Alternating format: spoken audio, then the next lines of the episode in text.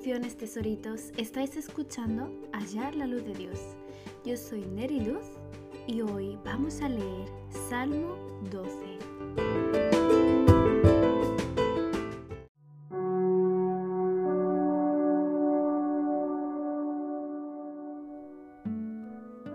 Auxilio, Señor, porque los justos desaparecen con rapidez.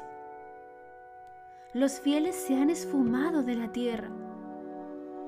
Los vecinos se mienten unos a otros, se halagan con la lengua y se engañan en el corazón. Que el Señor les corte sus labios aduladores y silencie sus lenguas jactanciosas. Mintamos todo lo que queramos, dicen. Son nuestros los labios. ¿Quién puede detenernos? El Señor responde. He visto violencia contra los indefensos y he oído el gemir de los pobres. Ahora me levantaré para rescatarlos, como ellos anhelaron que hiciera. Las promesas del Señor son puras como la plata refinada en el horno, purificada siete veces. Por lo tanto, Señor, sabemos que protegerás a los oprimidos, los guardarás para siempre de esta generación mentirosa. Aunque los malvados anden pavoneándose y se alabe el mal por toda la tierra.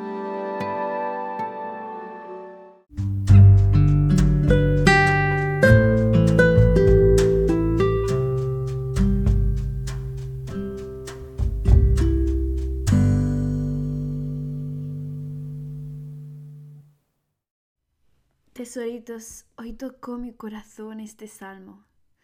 Hoy este salmo es para recordar a todas estas personas que están sufriendo la injusticia de que Dios está con ellos, que Dios lo ve todo, que a Dios no se le escapa las mentiras porque Él sabe la verdad y que por mucho que estas personas quieran dar la mentira como la verdad.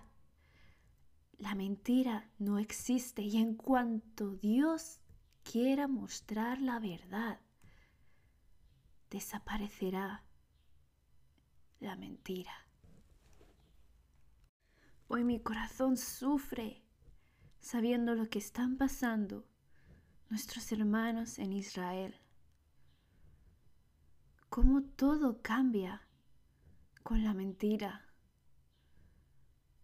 Cómo la verdad se esconde entre bocas que engañan a sus vecinos. ¿Cómo se puede defender al terrorismo? Porque las mentiras llegan al corazón y engañan con la emoción. O las personas que viven en otros países, que están siendo esclavizados, que están siendo asesinados de hambre, porque eso es asesinato consciente de lo que está pasando. Ayer el Señor me dio estos versículos, estas palabras. Y vamos a Jeremías 25, cuando Jeremías está hablando con el rey Joacim, Joaquín, advirtiendo de lo que va a venir a su pueblo. Y en el versículo 3, Jeremías dice así, desde el año 13 del reinado de Josías, hijo de Amón, en Judá, hasta ahora, es decir, desde hace 23 años, el Señor se ha dirigido a mí y yo les he hablado a ustedes una y otra vez, pero ustedes no me han hecho caso. Y a pesar de que una y otra vez el Señor les ha enviado sus siervos los profetas, ustedes no han hecho caso, ni han querido prestar ninguna atención y obedecer. Ellos les han dicho, Dejen su mala conducta y sus malas acciones. Así podrán vivir en la tierra que el Señor les dio para siempre a ustedes y a sus antepasados. No sigan a otros dioses. No les den culto ni los adoren. No irriten al Señor adorando dioses hechos por ustedes mismos, y Él no les enviará ningún mal. Y ahora el Señor dice, Ustedes no han querido hacerme caso. Me irritan adorando hacer, me irritan adorando dioses hechos por ustedes mismos, y esto será para su propio mal. Por eso dice el Señor Todopoderoso, ya que ustedes no han hecho caso a mis advertencias, voy a llamar a todos los pueblos del norte y a mi servidor Nabucodonosor, rey de Babilonia, para que vengan y ataquen a este país, a todos sus habitantes y a todas las naciones vecinas. Los voy a destruir completamente. Los convertiré para siempre en ruinas en algo que cause terror y espanto. Voy a hacer que entre ellos no vuelvan a oírse cantos de fiesta y alegría, ni cantos de bodas, ni el sonido de las piedras de moler, ni que vuelva a verse la luz de las lámparas. Todo este país quedará destruido y convertido en ruinas. Durante setenta años estas naciones estarán sometidas al rey de Babilonia, y cuando no se completen los setenta años, y cuando se completen los setenta años, pediré cuentas de sus pecados al rey de Babilonia y a sus naciones, el país de los caldeos, y lo destruiré para siempre. Yo el Señor lo afirmo, haré caer sobre ese país todo lo que he anunciado y está escrito en este libro, todo lo que Jeremías ha dicho en mi nombre contra todas las naciones. Grandes naciones y reyes poderosos los someterás también a ellos, así les daré el pago que merecen sus acciones. Esta profecía iba dirigida al pueblo de Judá en aquellos tiempos en que Babilonia estaba haciéndose grande y estaba creciendo porque iba conquistando naciones. Y el pueblo de Israel estaba tan, tan separado de Dios. Habían olvidado el Dios real, todo lo que había hecho en su pasado, y estaban desobedeciendo a su palabra, adorando a otros dioses que eso conlleva hacer cosas abominables. Que el Señor ya había tenido tanta paciencia, ya había enviado tantos jueces para salvar a su tierra. Pero es que el rey, es que, pero es que ni siquiera el rey ni el, pueblo ya estaba recordando el pasado, las cosas buenas, ya no estaban amando a Dios necesitaban un escarmiento para que se acuerden de quién es Dios. Y es algo que se ha repetido toda la vida con nuestros pobres hermanos judíos en la historia, siempre, siempre, detrás de ellos. Es que ellos son tercos, me imagino yo, porque Seguro que es lo mismo, seguro que se repite la historia una y otra vez. Porque es el pueblo que más ama a Dios. Sin embargo, ellos no lo aman como Dios los ama. Y necesitan una y otra vez que Dios les recuerde quién es Él. Y la verdad, la generación se está haciendo tan mala, se está alejando tanto de Dios y ellos también han caído en esta generación. Y ahora están sufriendo las consecuencias de todo el pecado que están haciendo sin mirar a Dios, sin arrepentimiento. Y esto va para todas las naciones, porque todas se están alejando de Dios. Todas las naciones se están olvidando quién es el rey de reyes, quién es el que mejor iba a gobernar su nación, quién es el juez de jueces. Ponemos nuestra esperanza en nuestros gobernadores, que son hombres, y ellos son como estos reyes que destruyeron el pueblo de Israel. Cuando ponemos nuestros ojos en las riquezas, cuando ponemos nuestra inclinación, cuando nos arrodillamos a personas de este mundo,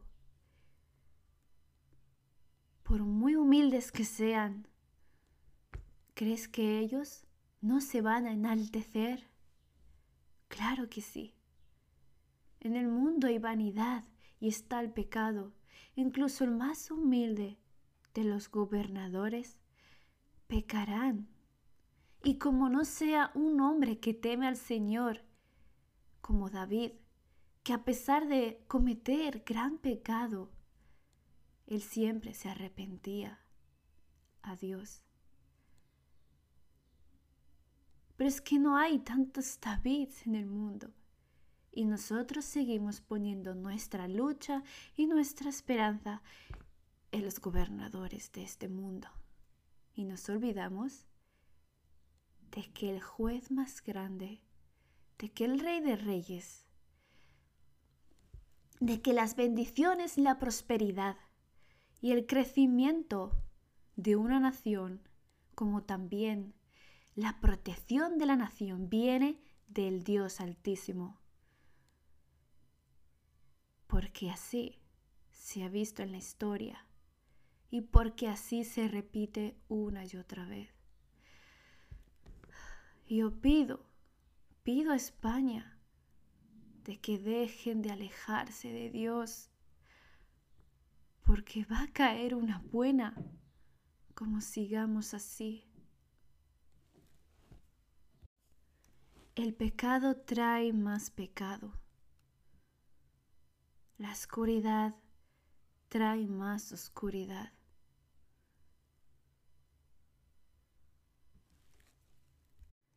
Cuantos más nos alejamos de Dios, más espacio le damos a la maldad, más espacio le damos a Satanás para sus obras. Es lo que está ocurriendo en todo el mundo. Todas las naciones, así como dice Jeremías en esta profecía. Esto es historia, esto ha pasado, esta profecía ya pasó y era para estas naciones. Pero sabemos, sabemos por experiencia que la historia se repite si no la conocemos. Y si dejamos llevarnos por la mentira, por la ignorancia, la historia se repite una y otra vez, una y otra vez. Es que los mandamientos del Señor están para no repetir los mismos errores una y otra vez. Él nos conoce. Él conoce cómo somos, que no aprendemos, que no aprendemos del pasado, no aprendemos de lo que ya hemos pasado, de, de la historia. Él lo sabe perfectamente, porque ha pasado con su propio pueblo. Hemos dejado que la generación que ahora hay ya no conozcan a Dios. Así como pasó en el pueblo de judíos, en el pueblo de Israel. Cuando se abrió el mar, cuando fueron liberados de Egipto, esas personas conocían a Dios, esas personas habían tenido la experiencia de liberación. Pero estas personas eran su deber contar estas historias a sus próximas generaciones. Y no lo hacían. Lo mismo pasa ahora. Lo mismo pasa ahora. nuestra generación no conoce a Dios porque los padres, los abuelos no se han encargado de hablar de lo que conocen. Esta generación está perdida. Esta generación está engañada. Está confusa. No tiene identidad. Y pecan, desobedecen a Dios y lo ofenden. Lo ofenden porque no lo conocen. No conocen al Rey de Reyes y que deben tener ese respeto al Dios vivo. Pero el Señor es maravilloso y su palabra es viva para hoy también. Sus promesas son eternas para cada día de nuestra vida, para cada paso de nuestra vida. Pesar que se repitan los mismos errores, ahí están sus promesas para nosotros. Y en el Salmo 12, el Señor nos dice estas palabras de esperanza para los hijos de Dios, para los que sí lo aman, los que sí lo obedecen y ven cómo llegan todas estas cosas por culpa del pecado. Todas estas personas que saben a quién clamar, que es clamar a Dios, tienen estas promesas maravillosas.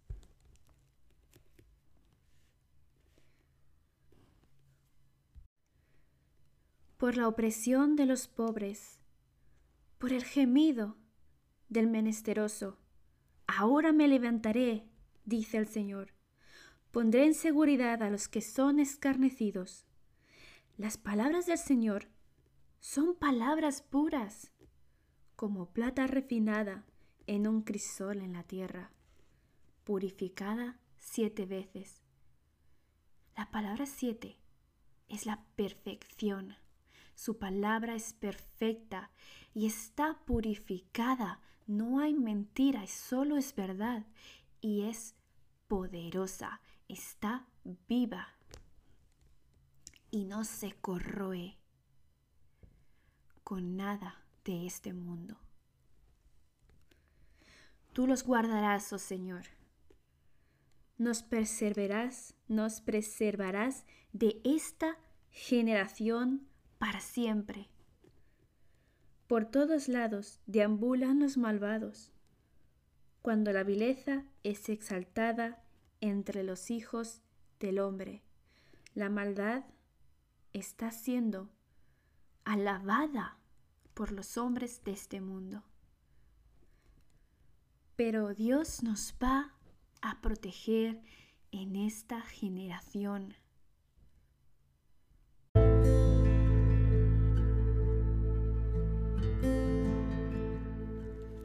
Somos sus hijos amados. Estamos en su protección porque nuestra tierra, nuestro lugar, es su presencia y en su presencia hay protección, hay bendición. Nosotros no somos de este mundo, somos suyos. Y en Jeremías 25:15 habla sobre el castigo de las naciones. Y el, y el Señor le da esta profecía, le da esta palabra Jeremías de que las naciones van a tenerse que tomar una copa llena de vino, que significa su ira. Dice, tómala y dásela a beber a todas las naciones a las que yo te envíe. Cuando beban de ella comenzarán a vomitar y se pondrán como locos a causa de la guerra que les voy a enviar. En el versículo 27 dice, Diles que yo, el Señor Todopoderoso, el Dios de Israel, les ordeno que beban hasta que se emborrachen y vomiten y caigan al suelo para no levantarse por causa de la guerra que les voy a enviar.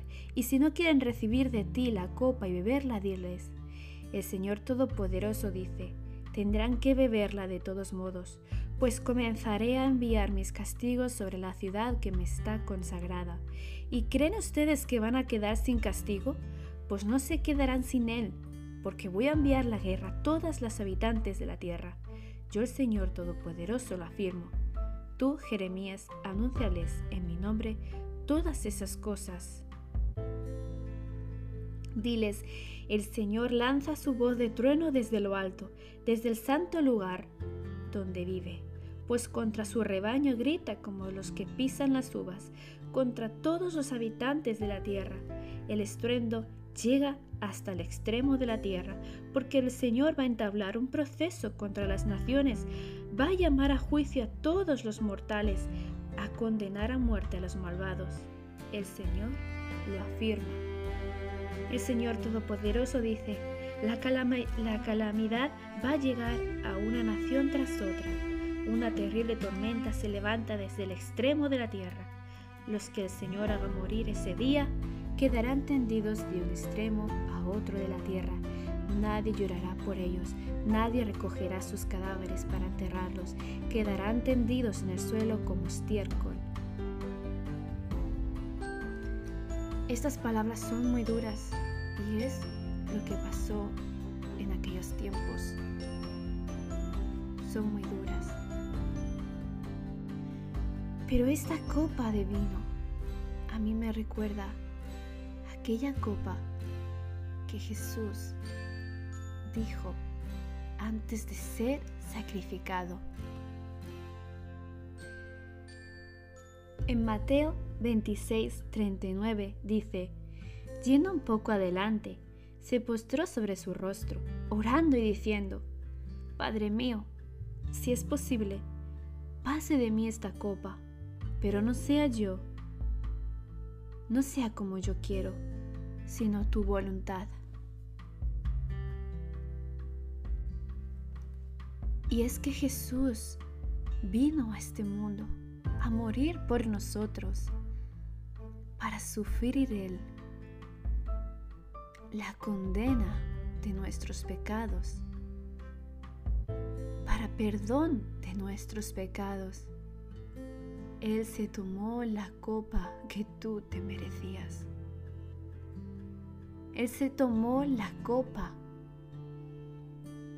de la ira por tus pecados y tus errores que Dios tendría que haberte dado a ti.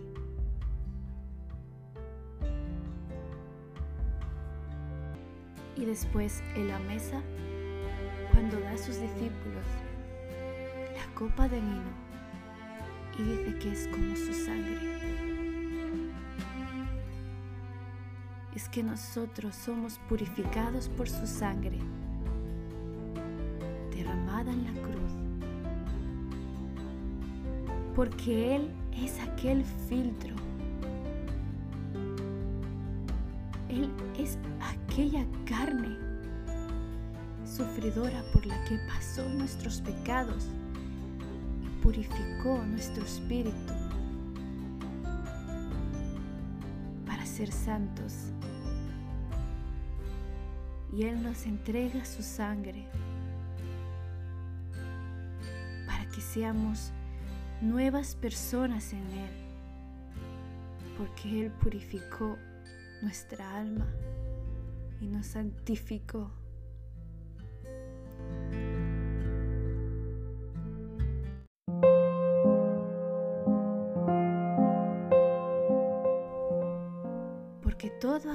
Que se arrepienta todo aquel que decida seguir a Jesús, que decida tenerlo como Salvador y entienda el propósito por el cual Él vino aquí, se librará de esta copa, esta copa de ira que Dios nos da. Porque nosotros podemos arrepentirnos y recibir el perdón perdón tan hermoso, tan incondicional, tan eterno, un amor tan eterno de nuestro Señor.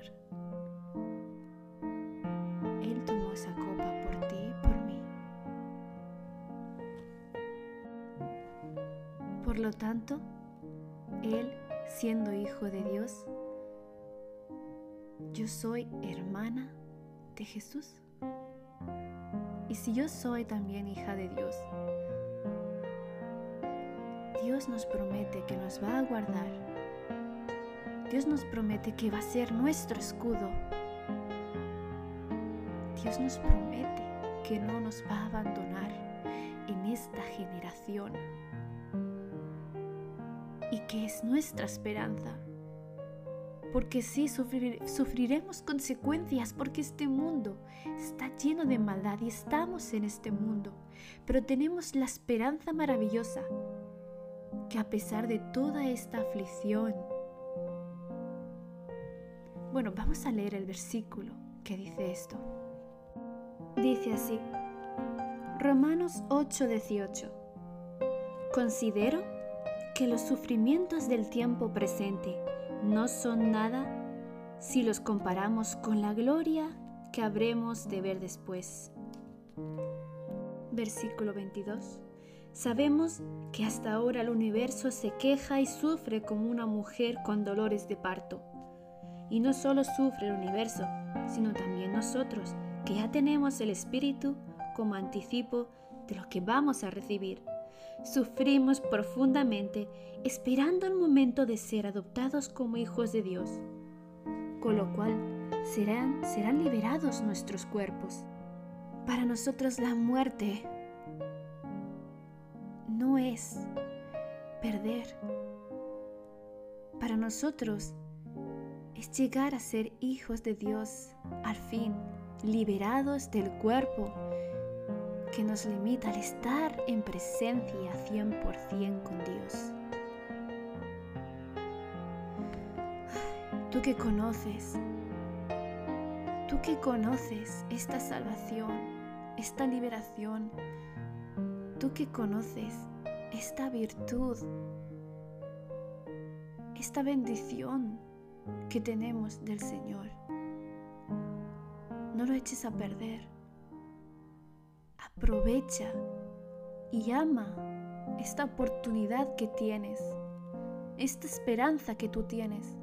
No te alejes de Dios, aférrate a Él, obedécele, ámale, sírvele, ayuda a los necesitados, ayuda a, los, a las viudas, a los huérfanos, a cada niño que esté enfermo, que esté hambriento, ayúdales. Sé luz,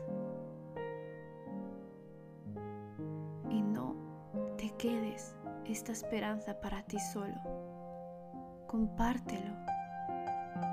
Compártelo con las otras personas que se sienten perdidas. No desaproveches esto que Dios te da. Ahora que conoces, ahora que conoces el propósito de Jesús en tu vida, sobre esta generación, ahora que sabes que tu vida es mucho más que sufrimiento, que una vez tú mueras tendrás el gozo eterno en el cielo. no te alejes de Dios, aférrate a Él. Agrádale, siendo tú mismo, creciendo en tus talentos, en tus dones, no te dejes llevar por los deseos de tu carne que te llevan a la muerte espiritual. Te lo digo en serio. No te alejes de Dios. Sigue confiando en Él y espera en Él. Él va a estar contigo. Puede que estés pasándolo mal, pero Él está contigo. Él bebió tu copa de la ira por ti. Vamos a leer preciosos versículos que Jesús nos dejó, preciosas promesas. La paz les dejo, mi paz les doy. Yo no se las doy a ustedes como la da el mundo. No se angustien ni se acobarden. Juan 14, 27. Yo les he dicho estas cosas para que en mí hayan paz. En este mundo afrontarán aflicciones, pero anímense, yo he vencido al mundo. Juan 16, 33. No se inquieten por nada, más bien en toda ocasión, con oración y ruego, presenten sus peticiones a Dios y denle gracias. Y la paz Dios, que sobrepasa todo entendimiento, cuidará sus corazones y sus pensamientos en Cristo Jesús. Filipenses 4, 6, 7.